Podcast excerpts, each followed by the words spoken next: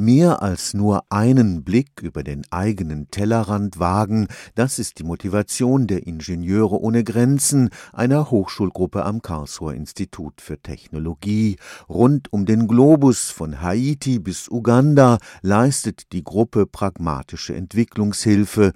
In Indien laufen derzeit insgesamt vier Projekte. In diesem November startet ein neues im Dorf Hudisahi im Nordosten Indiens. Im indischen Bundesstaat Odisha leben die Ureinwohner Indiens in großer Armut. Die sogenannten Adivasi sind abgeschnitten von der rasanten Entwicklung ihres Landes. Ihre Lebensweise wird zunehmend bedroht.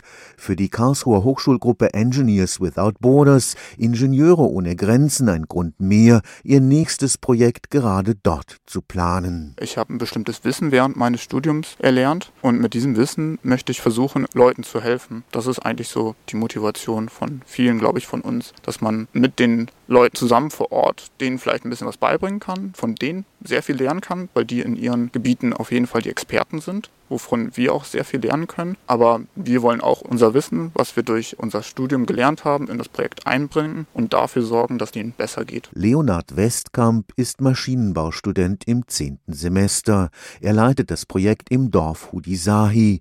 Dort soll ein Gemeindehaus gebaut werden. Eine Solaranlage wird die Dorfbewohner zum ersten Mal mit Strom versorgen. Eine Biogasanlage Gas für das Kochen liefern. Ab November wollen wir vor Ort sein und dann das Projekt realisieren. Wir wollen anfangen mit den kleinen Biogasanlagen für die Familienhaushalte. Und im Dezember, wenn alles klappt, wollen wir dann anfangen mit dem Gemeindehaus das zu bauen. Und während der ganzen Bauzeit wird jemand von uns vor Ort sein. Zum Beispiel Bauingenieure oder auch noch anderen Fachrichtungen